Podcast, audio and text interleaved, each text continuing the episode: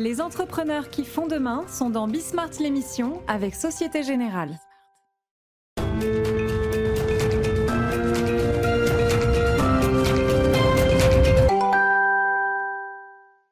Salut à tous, c'est Bismart, euh, une émission d'interview comme on a fait, comme on en fait euh, régulièrement avec bah, deux experts que vous connaissez si euh, vous nous faites l'honneur de nous regarder régulièrement. Eric Saint-Frison pour l'automobile. Je réfléchissais, hein, je, je, crois que c'est en fait c'est le secteur mais le seul, ah, peut-être voyage d'affaires, enfin c'est pas, évidemment pas le même impact. Euh, le seul qui vraiment soit en train de dessiner un monde d'après. Voilà. Euh, l'aéronautique, c'est franchement pas sûr, euh, mais l'automobile, là, il y a des ruptures qui sont quand même très très importantes. Donc on, va faire le point avec Eric, ce qui me permet d'ailleurs de vous rappeler aussi que on sera au salon de l'auto hein, à la mi-octobre. On fera cette émission pendant une semaine en direct du, du salon de l'auto. ensuite, bah, ce qui se passe en ce moment, le choc obligataire. Euh, et ça, c'est évidemment Jean-Pierre Petit, le cahier vert de l'économie, qui viendra discuter avec nous de ce qui se joue sur les monnaies, sur l'obligataire, euh, les banques centrales. Il a aussi envie de parler de Poutine. Enfin bref, le grand désordre qui nous agite en ce moment. Et puis on terminera avec un entrepreneur. Vous verrez, petite surprise. Il est déjà venu d'ailleurs. Très intéressant. C'est parti, c'est Bismart.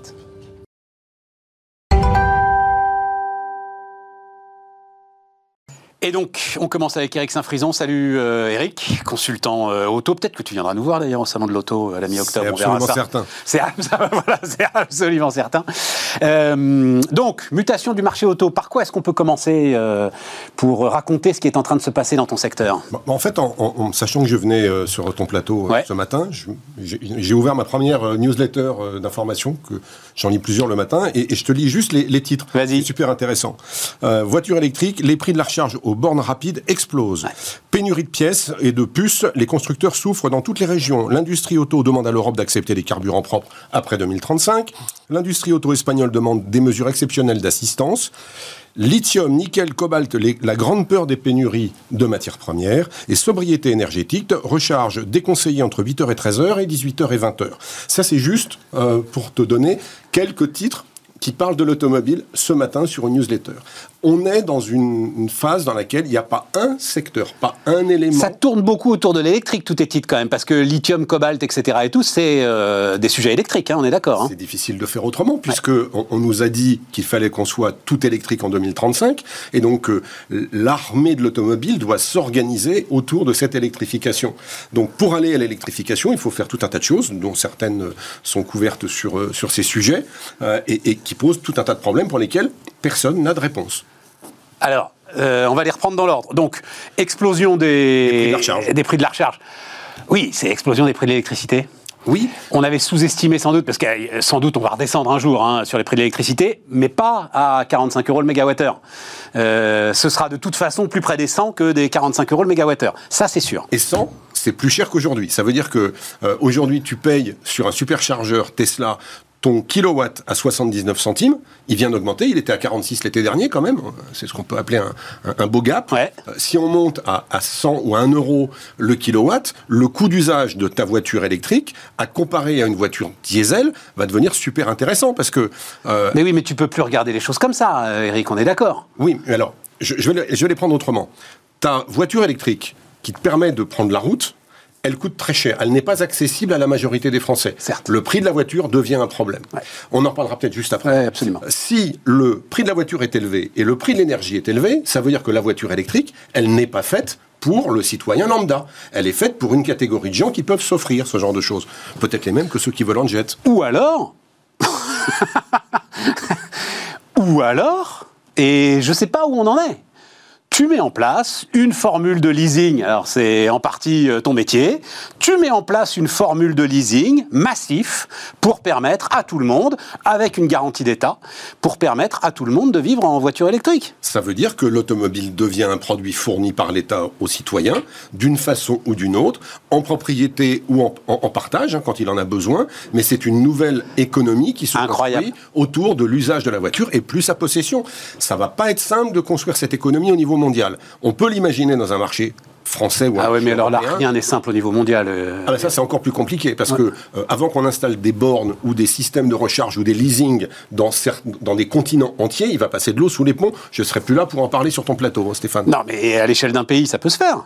Ça peut se faire à l'échelle d'un pays, mais tu développes pas une économie à l'échelle d'un pays. Le, leasing dont tu parles et, dont parle le gouvernement aujourd'hui, c'est rien. Tu prends euros, je dis n'importe quelqu'un le subventionne. Je dis n'importe quoi. Je connais mal euh, les voitures. J'en adore l'économie, mais je connais mal les modèles. Mais tu prends 208 électriques. Enfin, tu prends euh, les, les, petits modèles électriques que font euh, Peugeot d'un côté et Renault de l'autre.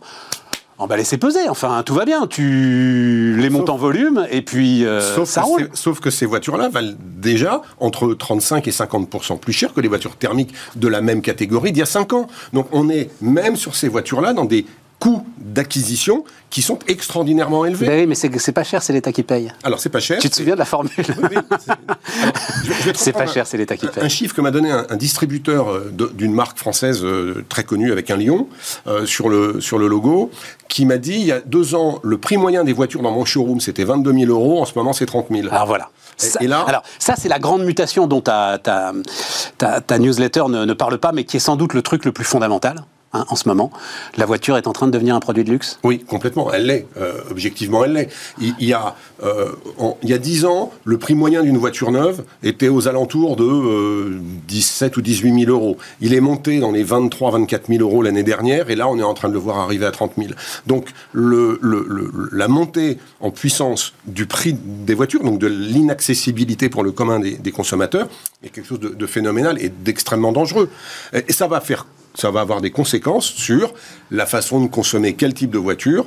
Est-ce que je fais de la voiture d'occasion ou de la voiture neuve En fonction de mes moyens, je vais choisir. Pourquoi tu dis dangereux? Alors, juste, disons-le, c'est pas un danger pour les constructeurs, pas du tout, bien au contraire. Ils se sont jamais aussi bien portés. Je produis moins, je vends moins et je gagne plus. Nouvelle équation de l'industrie auto. L'industrie du luxe, mon vieux. C'est l'industrie du luxe. Et tu dégages des marges hum qui sont des marges à deux chiffres, ce que l'industrie automobile n'aurait jamais imaginé il y a dix ans.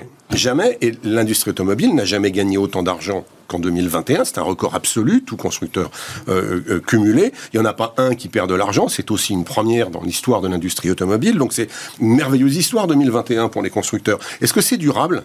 Est-ce que c'est pérenne? Bah, Sur le premier semestre Stellantis, c'était encore durable. Hein. oui, parce qu'on est dans la même mécanique, dans la pénurie de. Quand, tu dois arbitrer, tu reçois un nombre de composants électroniques X, il est figé. Euh, où est-ce que tu mets tes composants? Sur les voitures qui te rapportent 3% euh, de marge ou sur les voitures qui t'en rapportent 15 bah, Sur les voitures qui t'en rapportent 15.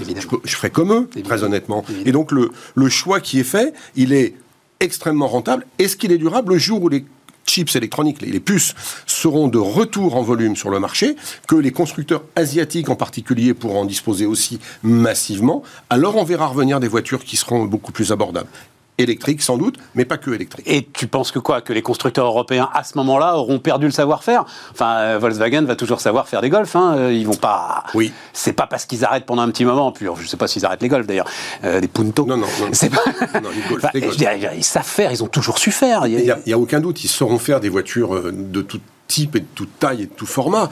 Est-ce qu'on aura encore l'outil pour le faire? La question, elle peut se poser parce que l'utilisation des usines aujourd'hui en Europe, c'est 60%, le taux d'utilisation. Environ 60% des capacités sont utilisées, 40 non.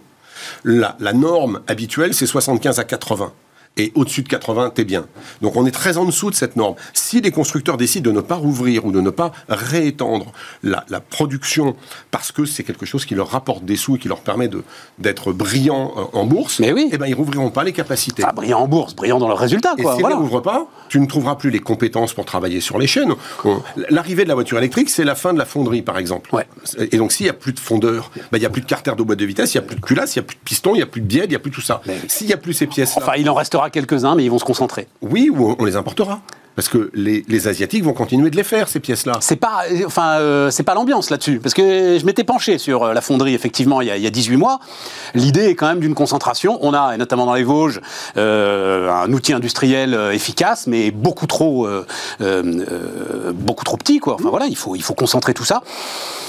Mais oui, mais la, fonderie, enfin, pardon, c'est le maréchal Ferrand, quoi. Oui, à un moment, effectivement. Oui, mais, tu as raison, le, maréchal Ferrand a disparu, enfin, ou quasiment disparu, quand on est passé de l'hypomobilité à l'automobilité. Donc, il n'y a, a, pas de doute, il faut que tout ça change, mais Mais attends, parce que ton point, ça reste toujours le même, c'est tu dis on est, euh, on va dans le mur avec le pari électrique. Voilà. Oui, avec le, on n'est pas prêt. Rien aujourd'hui n'est prêt et, ça. Et, il ne faut pas y aller dans le 100%. Voilà, c'est ça. Et, le temps ne fera rien à l'affaire. Quoi. C'est irrattrapable. Irrattrapable. En fait, la, la chose qui me frappe le plus, c'est l'intégrisme des gens qui veulent nous imposer l'électricité. Si on nous disait l'électrique, c'est pour l'urbain, et on va tout faire pour que, en ville, il n'y ait que ou quasiment que des véhicules électriques. Ça a du sens. Bravo. Et à côté de ça, on développe des techniques ou des solutions en neutralité carbone absolue, carburant de synthèse, hydrogène vert, quand on sera capable de le faire à des coûts raisonnables, si on est capable de le faire. Sur les voitures, euh, enfin, enfin... Sur les camions, sur les trains. Sans doute, mais sur les voitures, c'est. Ok, mais donc, hydrogène vert, oui, non. Carburant de synthèse. synthèse. À condition que la neutralité carbone soit respectée, pourquoi on s'empêcherait, on se priverait de ces technologies? Technologies qui, au demeurant, te permettent de garder une partie de l'outil industriel traditionnel, puisqu'un moteur à carburant de synthèse ou même à hydrogène injecté fonctionne avec les mêmes pièces qu'un moteur thermique d'aujourd'hui. Euh, le, tu, as dit à un moment euh, l'automobile espagnole appelle à l'aide. Pourquoi est-ce que l'automobile espagnole a un problème? Parce que pour les mêmes raisons, les usines espagnoles qui, euh, qui tournent aujourd'hui au ralenti. Ah oui, c'est ça. Tout ce qui était en fait petite voiture low cost, etc. et tout. Fabriqué là-bas tout ce qui est oui, oui, bah oui, bien sûr. principalement vient d'Espagne. Vient d'Espagne. Des usines de Barcelone, de Valence, de, euh, de, la, ah, euh, du nord-ouest de l'Espagne, je cherche le nom, euh, Vigo. La Galice Pardon, la, Galice. aussi, voilà. Donc tout, tout, ça est, est, très affecté par ah, c'est très intéressant. l'évolution. La, fermeture de certaines usines annoncées en Europe continentale par les constructeurs, dont celui que je connais bien, qui est Ford, hein, l'usine de Sarlouis, qui était une usine historique du groupe, va fermer. Euh, parce qu'elle produisait des voitures que, Ford ne veut plus vendre ou ne peut plus vendre dans le schéma de rentabilité actuel. C'est un vrai on, va vers un nombre de transformations et de traumatismes extrêmement large. Oui, mais c'est une mutation industrielle. Ah, et, pour le coup, c'est une mutation industrielle vers une montée en gamme accélérée. Mais ce que tu me décris, c'est quand même une montée en gamme. C'est davantage de marge. C'est euh, des boulots plus intéressants, des ingénieurs, du design. Enfin. Euh, c'est de la possibilité d'investir, de robotiser. Je n'arrive pas à m'inquiéter en fait. Je comprends la mutation, j'arrive pas à m'inquiéter. S'inquiéter, peut-être, peut-être ne faut-il pas s'inquiéter, mais la vitesse à laquelle le changement est imposé pose tout un tas de problèmes. Je, te prends l'exemple de, de la mécanique.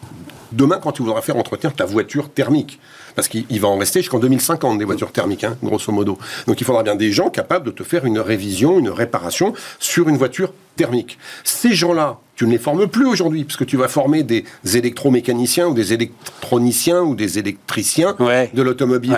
Comment tu vas faire la maintenance de ton parc? Tu pourras plus, il y aura plus de Il y a de la marge quand même, euh, Eric. Non, pas tant que ça. Il y en a des garagistes là. Oui, non, de moins en moins. Des garagistes de moins en moins, Stéphane, de moins en moins. Des concessionnaires, des groupes de distribution consolidés industriels avec des tailles absolument colossales il y en a. Des garagistes de capillarité près de, là où vivent les gens, il, en, il, en, tombe des dizaines tous les jours. Eh ben, tu retireras. Moi, c'est ce qui m'est arrivé. Eh, euh, euh, Marc, que tu connais bien d'ailleurs, c'est ce qui m'est arrivé avec ma vieille Opel Sintra, voilà, qui à un moment a plus le droit de rouler. Bon, bah. J'ai versé une larme, c'était très bien, mais à un moment, ça s'arrête, quoi. C'est plus, possible. Là aussi, tu touches à quelque chose d'intéressant. On va décider un jour d'interdire à des gens ah bah, qui n'ont pas les moyens de changer de voiture. Enfin, il repousse la décision oui. également. enfin, moi, ma Sintra, elle n'avait plus le droit. Quoi. Non, mais il ne l'applique pas. À Paris, tu as déjà vu un contrôle sur les, vignettes critères Non, mais là, elle passait plus le contrôle technique et euh, euh, Opel ne faisait plus les pièces pour... Euh, j'attends avec impatience le jour, encore une fois, où quelqu'un un gouvernant quelconque, local ou national, va dire parce que vous avez une vignette critère 2, 3, 4, 5, vous laissez votre voiture au garage ou vous l'amenez pour une destruction. J'attends ce jour avec impatience parce que je, crains que nous voyons euh, revenir sur les petits ronds-points de nos campagnes des gens habillés d'un gilet jaune. Mais, mais, ça, tu peux dire, t'es pas obligé à chaque fois de faire des périphrases. Donc ça, c'est les zones faibles émissions là. Ouais, les zones à faible émission. J'ai vu ça, c'est impressionnant. Hein. On n'a pas conscience de ce qui va se passer. c'est zone à forte exclusion. Zone à forte exclusion. Bah, c'est 2023. Alors c'est déjà le cas à Paris. Hein. Je rappelle quand même qu'à Paris, tu n'as pas le droit de rouler la, semaine avec une vignette critère 4 ou 5. D'accord. C'est interdit. D'accord. En 23 puis en 24, on passe à des, à des, à des règles qui arrivent à du critère 2. Et je rappelle que le Grand Paris qui fait toute la périphérie parisienne... Donc c'est la 86 Ouais, c'est la 86 en gros. Dans cette euh, sphère de la 86, de la communauté de, de, de, communes qui sont réunies sous cette bannière, si tu superposes, et j'ai fait l'étude, hein, si tu superposes les vignettes critères et les revenus individuels des foyers, il y a une absolue correspondance entre les gens qui n'ont pas d'argent et les gens qui ont des vignettes qui les excluent de Paris. Bien sûr. Et de là où ils vivent, parce qu'ils sont Bien dans la zone. Bien sûr. Donc on va dire à ces gens-là. Bah, tout le nord-est de Paris, quoi. Voilà, le de Paris, clair. hein. le, le nord-est, le nord-ouest, le sud-est de Paris, toutes les zones populaires, tu vas dire à ces, à ces gens, bah, votre voiture, vous pouvez la mettre à la poubelle. Et, et j'aimerais vraiment savoir ce qu'on va leur proposer à Et ces ça, c'est pour quand, ça? C'est 2023 C'est 2023, donc euh, le- le- la décision de mise en place des ZFE, quand, si elle est appliquée, c'est pas- c'est- c'est- c'est une explosion garantie. Garantie. Garantie, mais je, je peux pas leur, enfin, personne pourra en vouloir à ces gens-là. personne. Ils ont besoin de se déplacer Ah, pour aller absolument. bosser, emmener les enfants à l'école, aller faire des courses, partir en vacances, en week-end. On va leur interdire de faire ça? Non, non, et puis c'est comme, alors pardon de, de ce rapprochement, mais vous allez comprendre, c'est comme euh, fermer Fessenheim avant que Flamanville démarre. C'est-à-dire, si, tu- si tu, la, la décision, tu peux la justifier, mais il faut absolument que les solutions alternatives soient en place, Oui. rodées, fonctionnent. Donnons le temps au C'est pas le cas, le Grand Paris est pas, est pas encore au rendez-vous. Quoi. Les Voilà. gens de l'automobile, en fait, ils ne luttent pas contre la, nécessaire transformation et la neutralité carbone. Personne dans ce- cette industrie à laquelle j'appartiens ne milite pour euh, le conservatisme des mauvaises solutions. Mais tout le monde milite, parce qu'on le sait, pour se donner le temps de mettre en place les bonnes solutions. Or, Bruxelles a imposé des mauvaises solutions, ou en tout cas des solutions partiellement mauvaises, et les a imposées à marche forcée. Oui, mais il m'a semblé que les constructeurs étaient assez ambigus là-dessus. Ah bah. Il y en a qui disent OK, il y en a qui disent euh, oui, on peut le faire. euh, il y a des équipementiers qui disent oui, on peut le faire. Enfin, j'ai pas l'impression qu'il y ait un front uni des constructeurs sur cette question. Tu as raison, il n'y a pas de front uni parce que il y a un des opportunités de business à prendre. Donc c'est, je m'engage. Je, je vais prendre l'exemple de, de Stellantis. D'un côté, Stellantis et son président, euh, infiniment performant et brillant, dit. Euh, L'électrique, on développe, on, on- on va proposer des solutions, et de l'autre côté, il dit c'est une connerie de. On n'y arrivera faire- pas. Ah oui, oui, lui, il est très faire- clair en disant on n'y arrivera pas. Voilà. de faire du tout électrique. Donc il dit la même chose. Il dit l'électrique, oui, mais le tout électrique, c'est débile.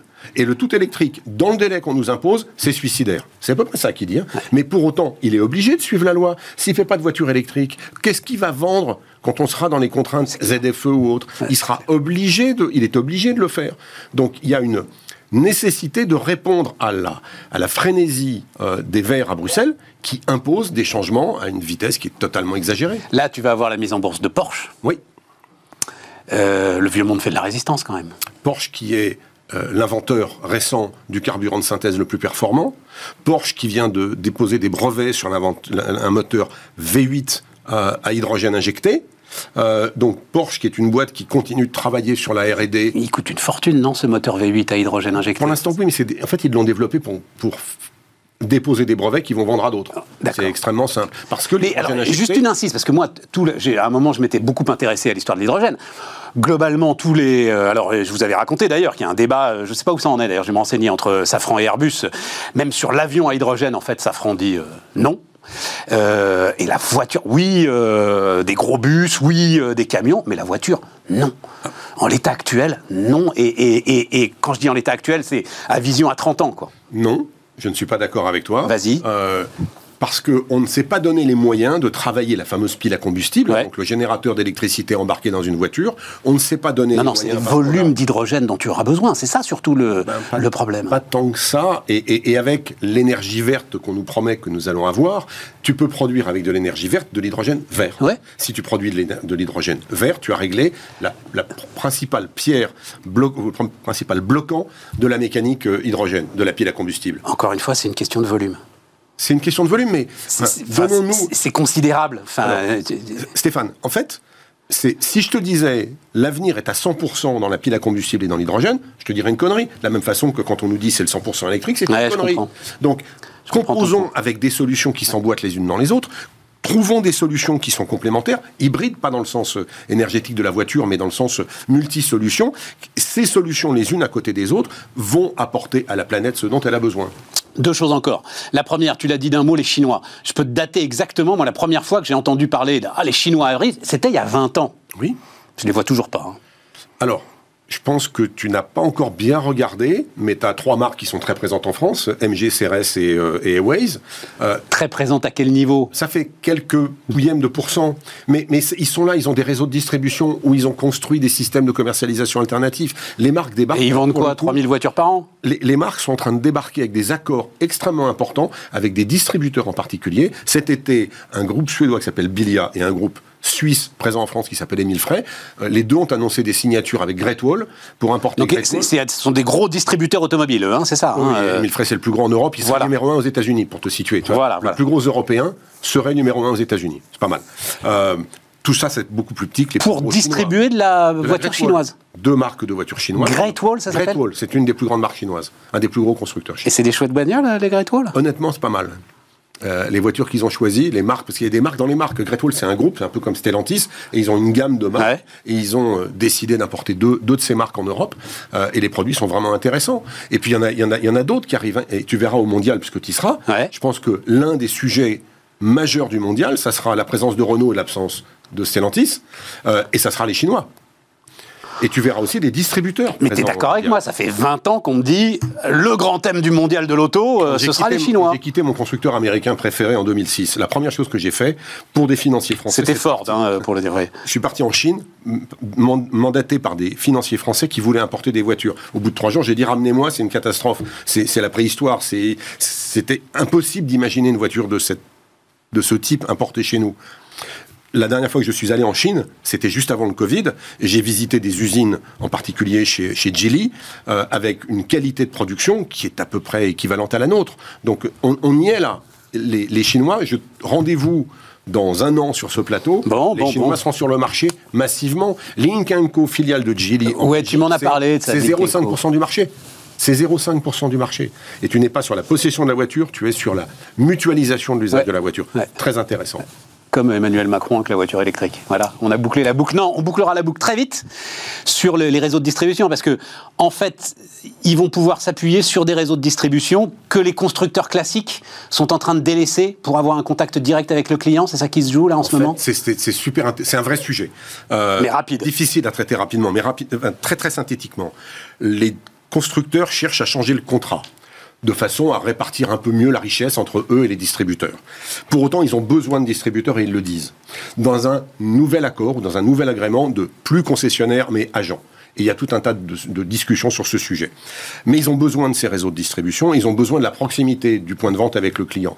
Et même si tu fais du contact direct avec le client pour l'informer que ton produit existe, tu as besoin de quelqu'un pour lui mettre en main, pour la livrer, pour l'entretenir, pour euh, tout un tas de, choses, y compris la financer. Donc le, les réseaux vont rester. Ce qui est super intéressant au niveau des réseaux. Je reprends 2006, mon départ de, chez Ford.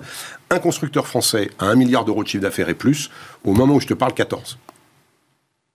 Comment ça, je comprends pas Il y avait un constructeur en France à plus d'un milliard d'euros de chiffre d'affaires en 2006. Un constructeur, un, un, distributeur. Ah oui, oui, oui. un distributeur. À plus d'un milliard, il y en a 14 cette année. Ça veut dire qu'ils se sont concentrés massivement ils se sont structurés. Et donc, et donc, et donc, dans le rapport de force, c'est plus la même chose. Le, le, plus gros distributeur en France pèse 4 milliards et demi d'euros de chiffre d'affaires. Ah ouais. Ça commence à peser ah face ouais. à des constructeurs qui, s'ils sont importateurs, sont plus petits que leurs distributeurs. Ouais, tout à fait. Parce qu'il y a des tas de constructeurs en France qui ne font pas importateurs, hein, ouais. euh, qui font pas un milliard d'euros de chiffre d'affaires. Ouais. Formide, merci euh, Eric. Et puis donc, eh ben, rendez-vous euh, au salon de l'auto euh, le 16 octobre. Euh, voilà, c'est ça. Hein, la, la, la, à la mi-octobre, euh, on sera là au rendez-vous. On continue Bismart.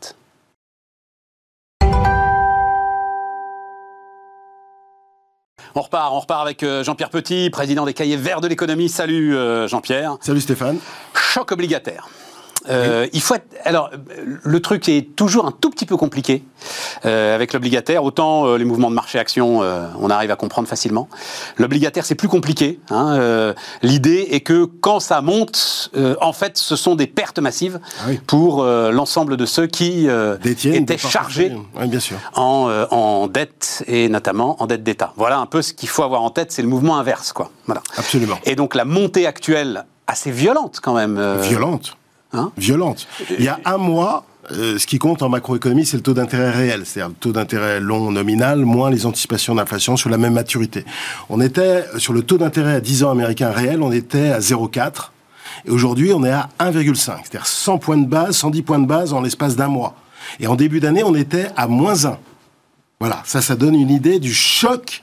Donc taux d'intérêt 110 points de base, 1%, 1,1% Voilà, en plus. en un mois. Ouais. Ça, c'est ça, c'est c'est très important comme choc. Ah, c'est extrêmement important.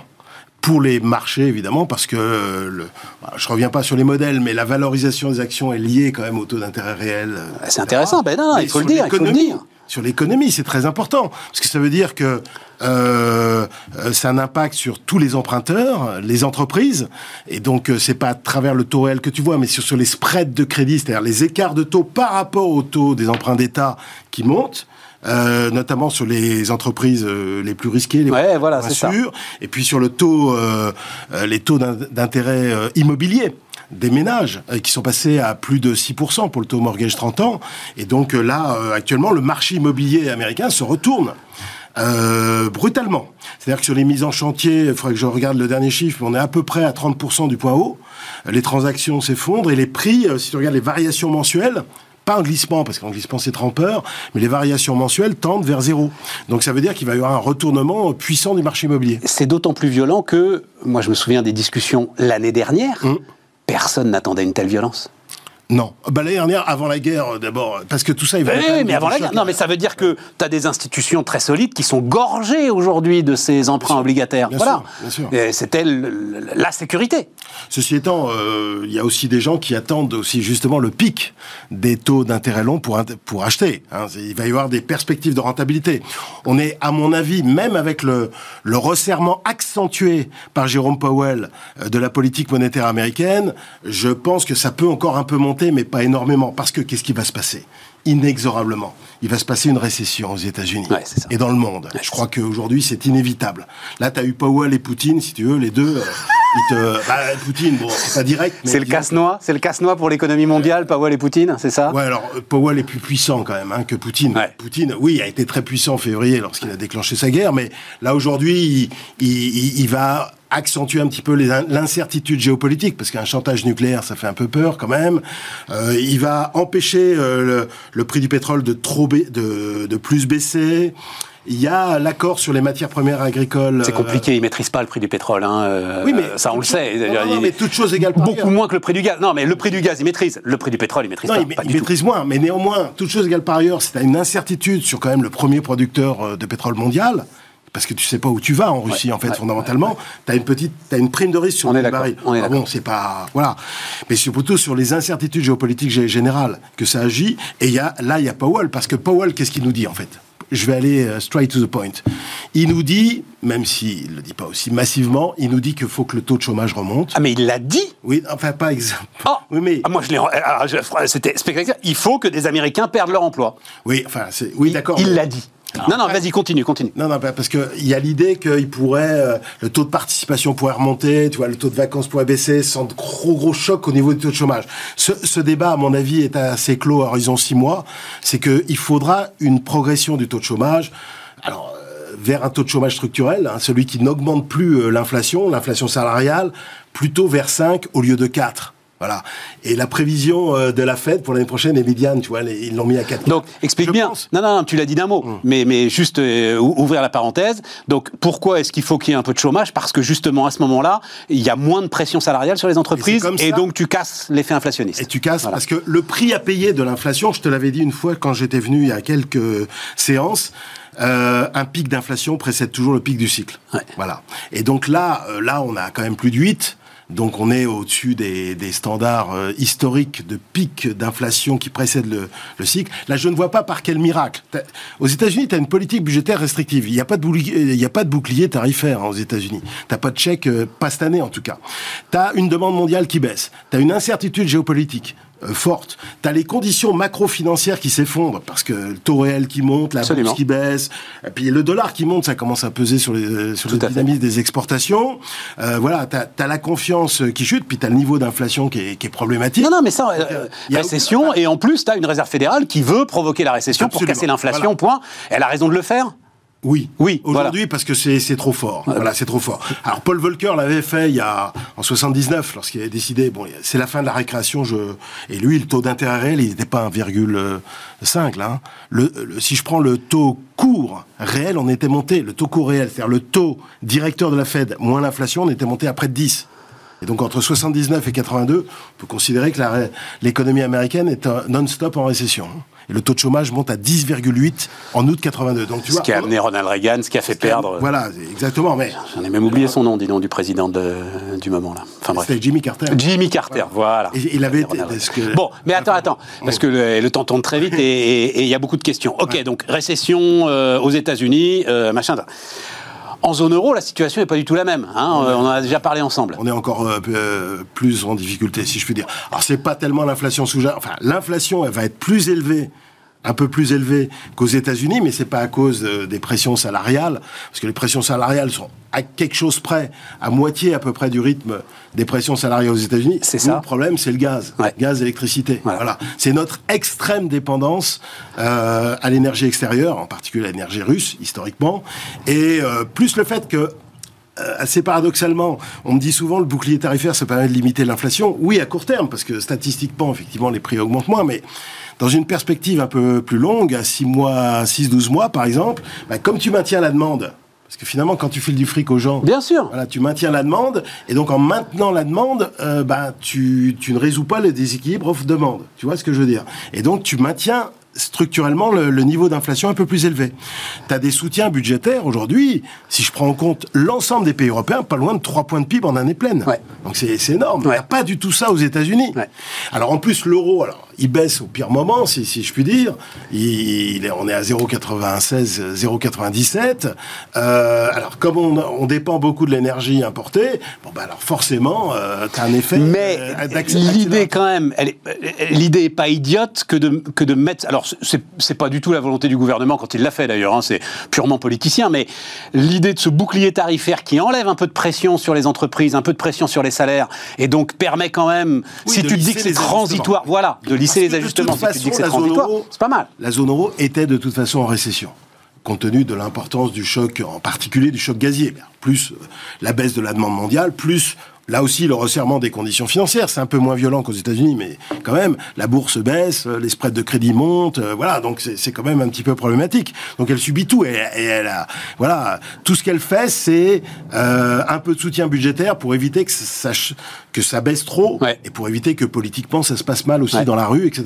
Ouais. Donc c'est pas illégitime non plus. Euh, voilà. Simplement, le processus, la, la sanction, ça va être que le- au cours des prochains mois, l'inflation de la zone euro va être un peu plus élevée que euh, aux États-Unis. Mais globalement, grâce à la récession et grâce à la montée du taux de chômage aux États-Unis, il va y avoir une désinflation en 2023. Voilà, c'est tout. Donc on est bien sur un moment transitoire, un sale moment à passer, euh, année 2023, sale moment à passer, et après. L'histoire de transitoire de Powell, euh, ça m'a toujours fait marrer parce que historiquement, depuis deux siècles et demi, on a des statistiques d'inflation aux États-Unis, au Royaume-Uni. Oui, tu veux dire qu'on est toujours transitoire de quelque chose, quoi. Non, non, mais transitoire, ça n'a jamais duré les cycles inflationnels. Même durant les périodes de guerre, c'est 5-6 ans, quoi, tu vois.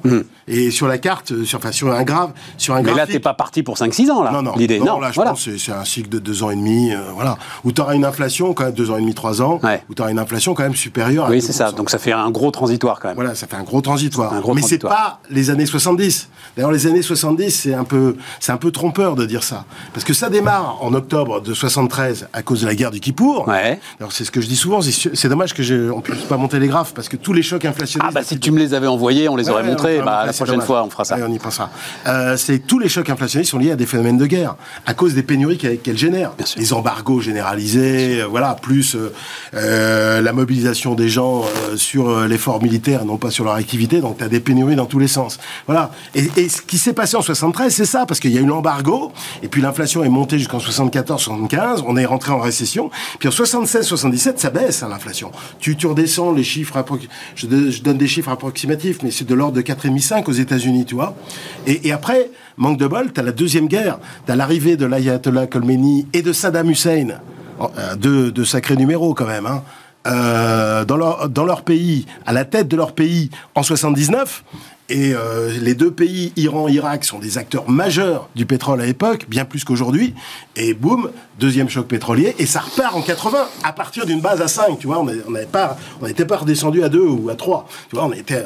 Alors donc, euh, on repart avec l'indexation euh, des salaires, etc. Et c'est là, que Volcker dit, bon, bah, là, là, on va pas recommencer le même Et truc. chez nous, Jacques Delors. Chez nous, ouais, alors nous, ça La planche à voile de Jacques Delors avec 5%, on est dans la course. Je me Voilà, souviens de, voilà, ce slogan. 82. Comme si on y pouvait quelque chose. nous. Voilà, 82, 83. Ouais. Nous, c'est plus par le biais de, effectivement, de la politique budgétaire. Attends, juste un mot quand même, parce que euh, tu dis donc toujours provoqué par des. C'est-à-dire, Pour toi, donc tu as été euh, euh, promoteur de cette politique de quantitative easing, etc., de déversement massif de monnaie. hein. Et- et c'est pas ça qui provoque l'inflation. Mais non, bien sûr que non. Mais tu as, eu un déversement de monnaie qu'on n'avait jamais vu dans l'histoire en 2008-2009.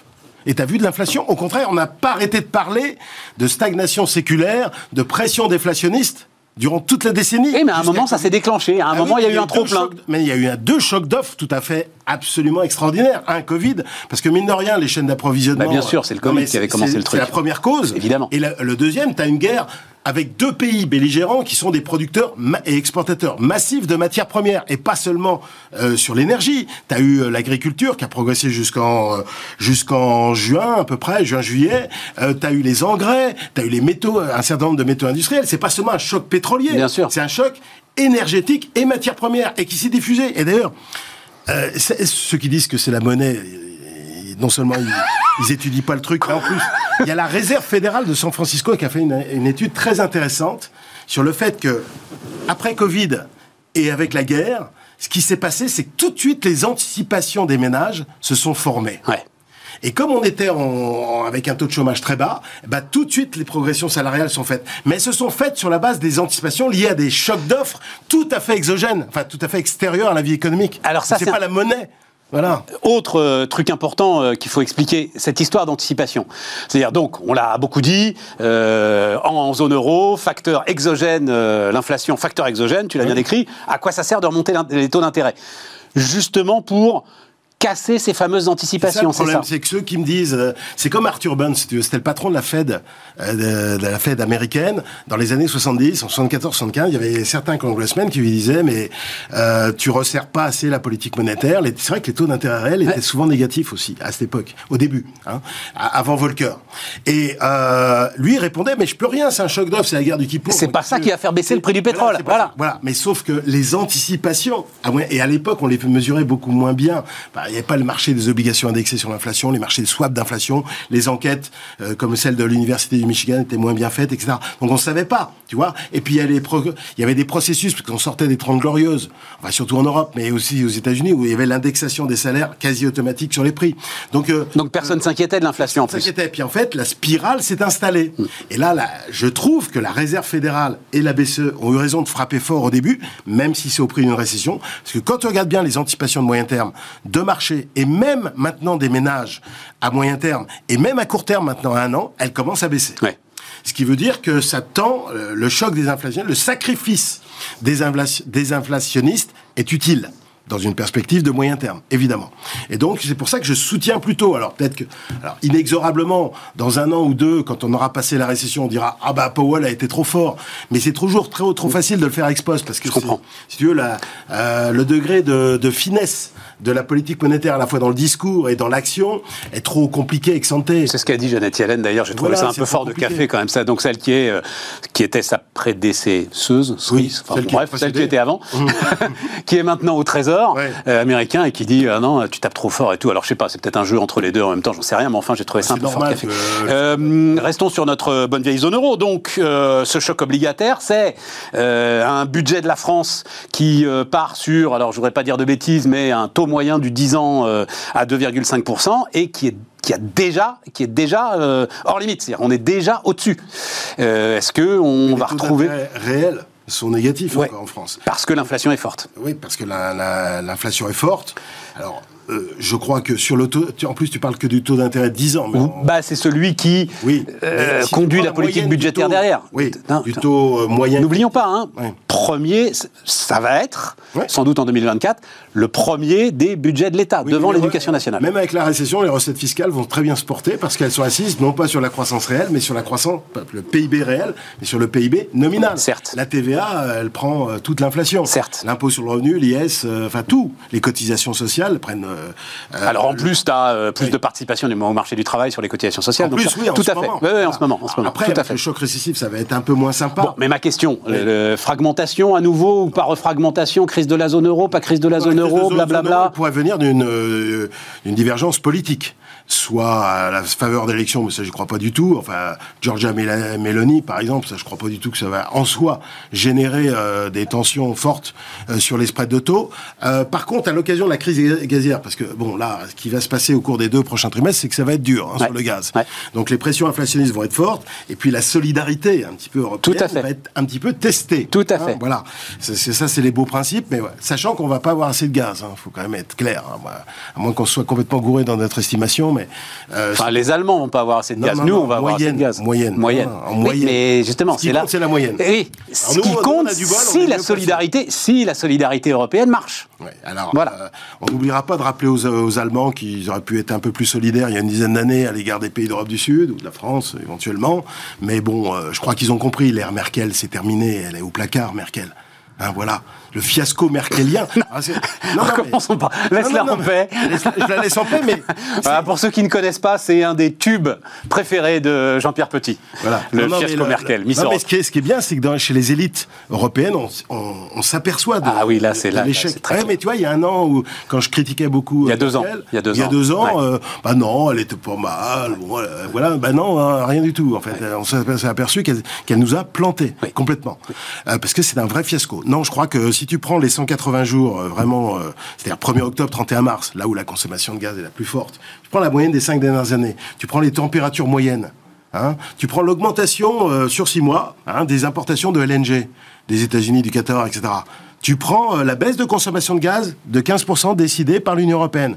Tu prends les importations norvégiennes, algériennes, etc. des six derniers mois. Tu cales tout ça. Et tu regardes, euh, est-ce qu'on en a assez avec les stocks, avec tout ça? Ouais. bah, La réponse est non.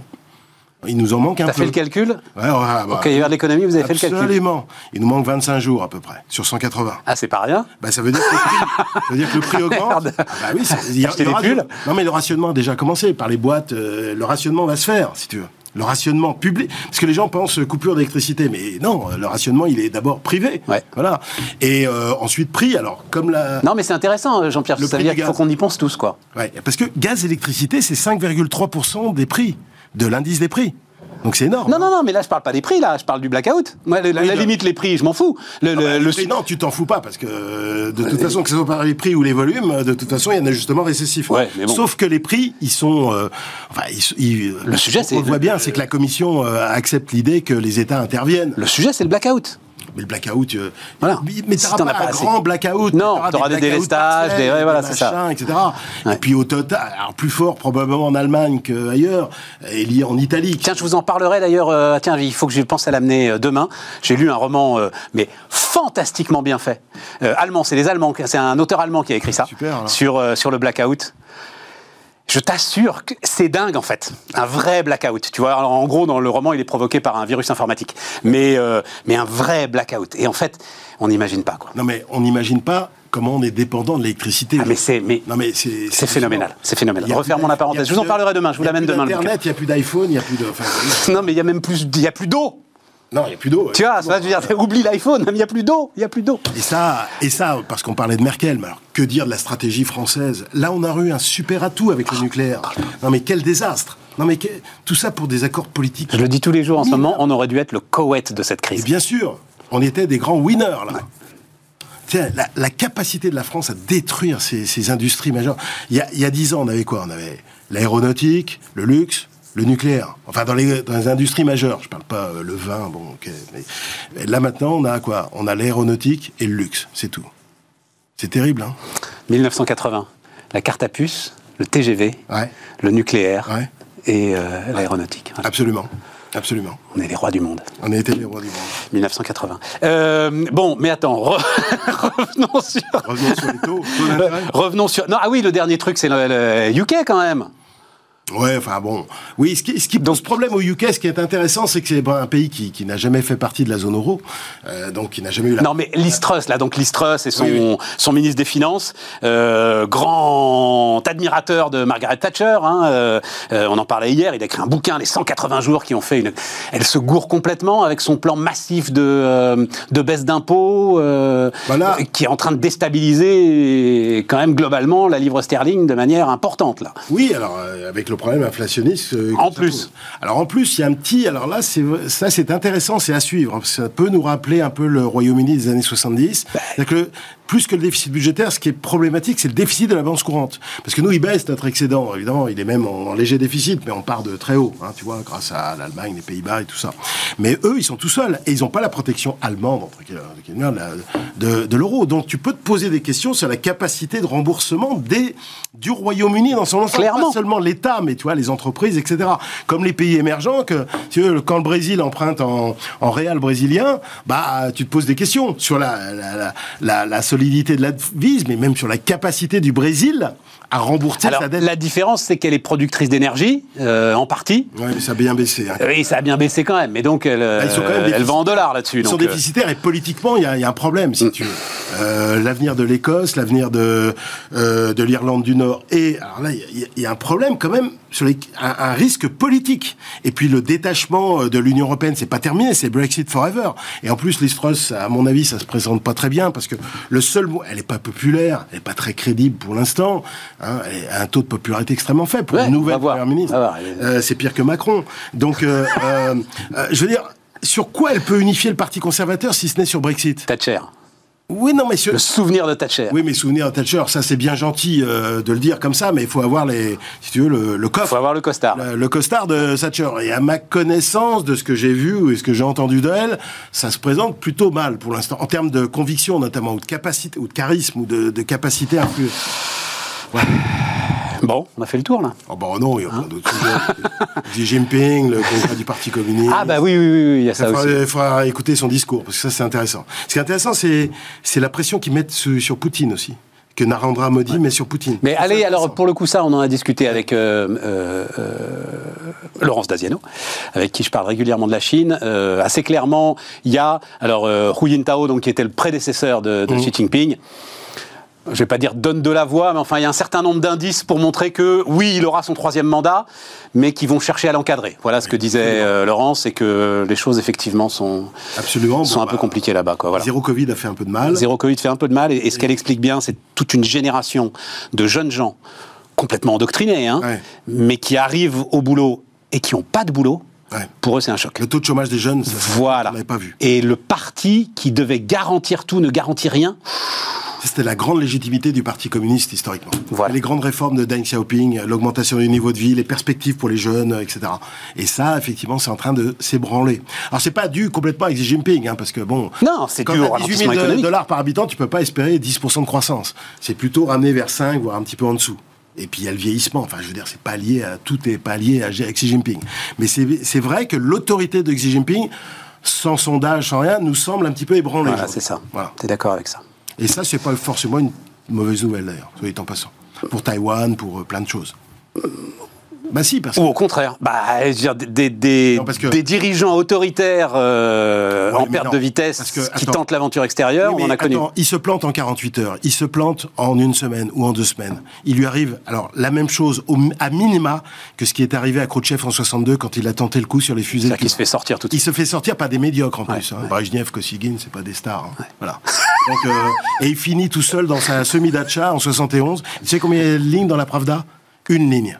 Alors que c'est le successeur de Staline. Quand il meurt, Khrouchtchev, il y meurt, a une, ligne dans la Pravda. Une ligne dans la Pravda. Bon, il y avait un progrès par rapport à Staline, parce qu'en général, quand tu dégageais sous Staline, c'était fini Ouais. pour toi et ta famille. Ouais, Voilà. tu disparaissais des photos. Tu disparaissais des photos, tu disparaissais. Bon, et euh, on discute, on discute, mais le Voilà, temps tourne. bon, Merci, euh, mon cher Jean-Pierre. on continue, Bismart.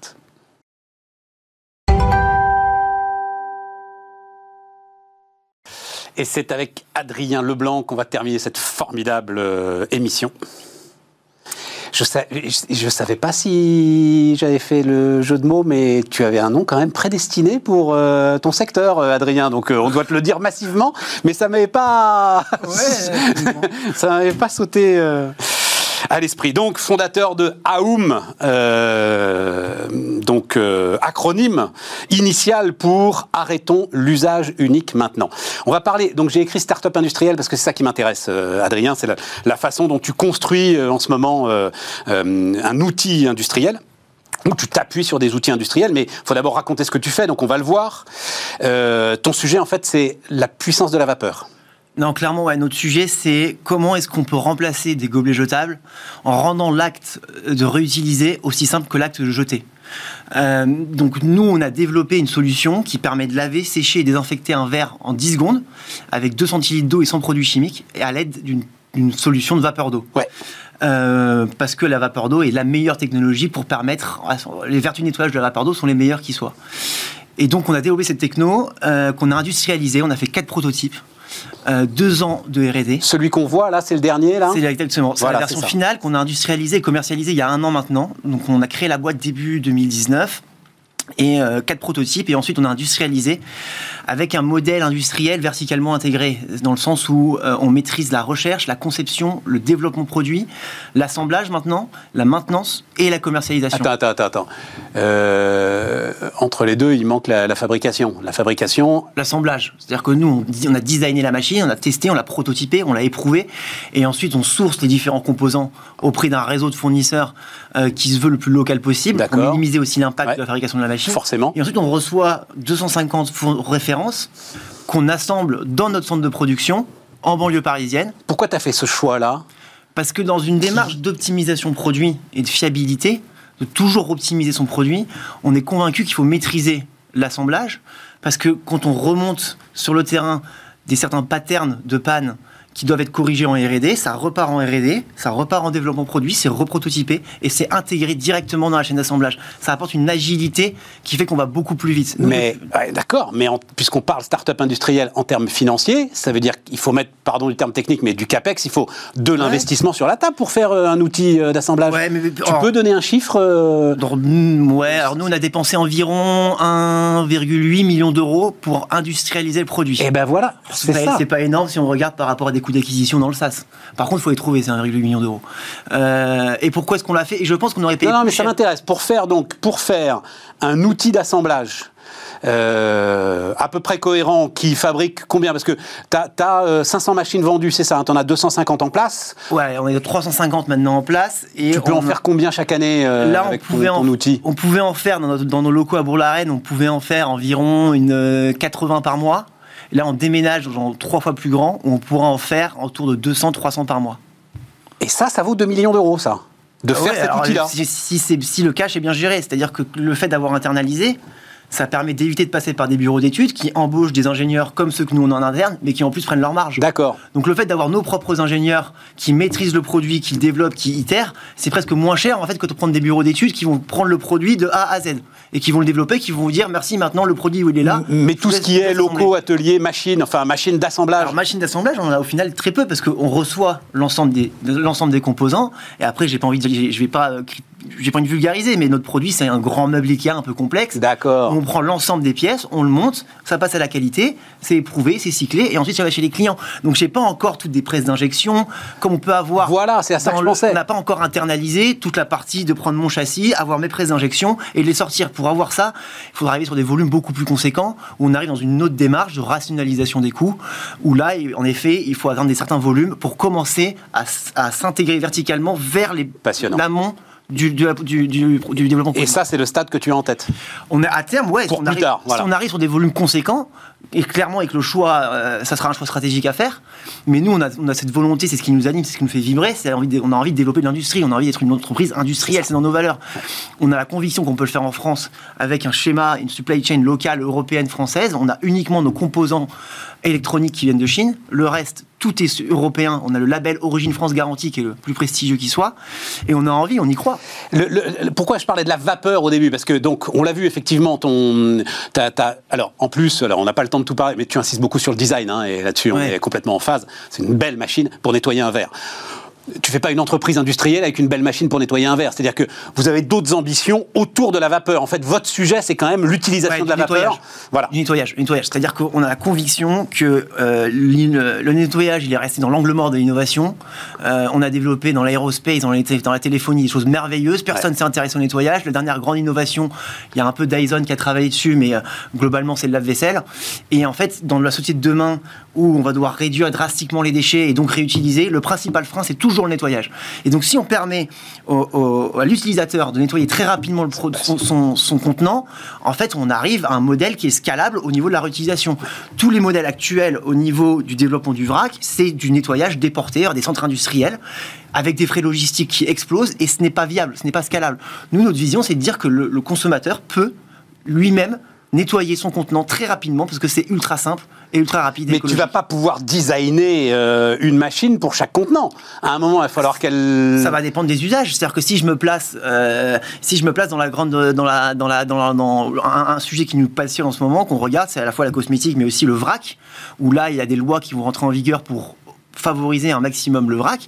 Il y aura des sujets de réutilisation des contenants, où là il y aura potentiellement du nettoyage sur place.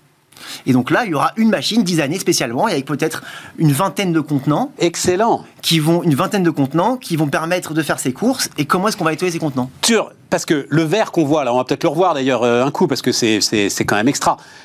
Tu t'es occupé du verre aussi, vous vous êtes occupé Non. du verre aussi. Enfin, vous l'avez designé avec un fabricant de verre. On a pris le verre de Bodum, qui est un Ah, qui existait, alors. existait, et on l'a on l'a on l'a redesigné légèrement pour qu'il s'adapte à notre machine. Mais c'est un verre qui existe qui existe dans le commerce. Et ta réflexion sur le vrac, c'est pareil. Tu vas prendre un contenant, j'en sais rien, Pyrex, n'importe Mhm. quoi, et à ce moment-là, tu vas aussi. euh, Mais là, on était chez Bodum la semaine dernière euh, pour justement réfléchir à toute une gamme qui permet d'adresser le marché de la réutilisation au global. Euh, donc le verre, ouais, notre vision, c'est de dire on va remplacer des contenants standards jetables par des contenants réutilisables standards.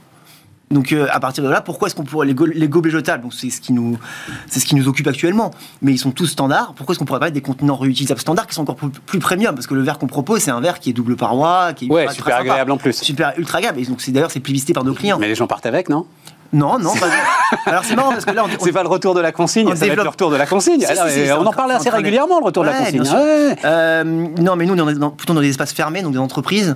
Euh, ce qu'on remarque, c'est que là, on est en train de se développer à l'international et on voit par exemple aux Pays-Bas, au Danemark, en Scandinavie, où là, il y a une vraie rigueur au niveau de la suivi des consignes et le verre est toujours ramené au bon endroit, il n'y a pas de problème. En France, on a environ autour de 5% de taux de perte et de casse sur l'ensemble du parc euh, qui est mis à disposition des entreprises. Oui, c'est ça, parce qu'on va finir là-dessus.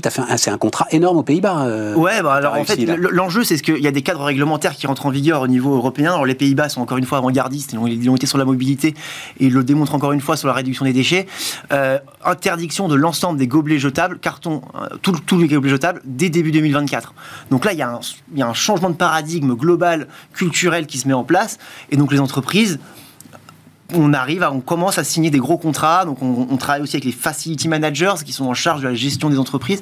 Et on a signé, ouais, on a, en, en- en trois mois, on a signé plus de 100 machines.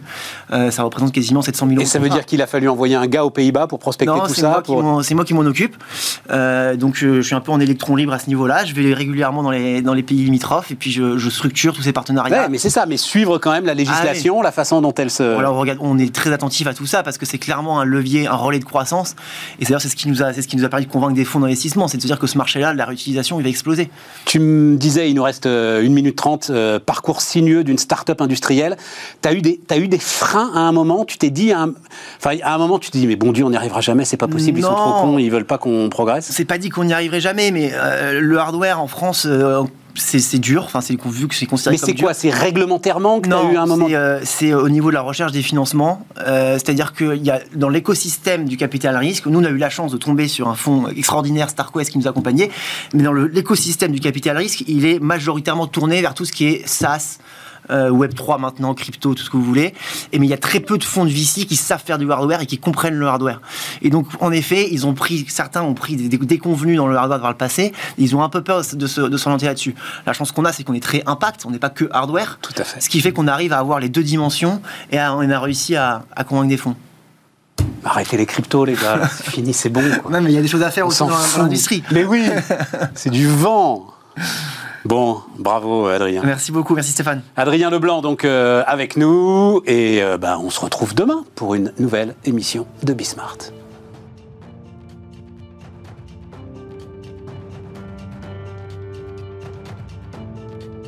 Les entrepreneurs qui font demain sont dans Bismart l'émission avec Société Générale.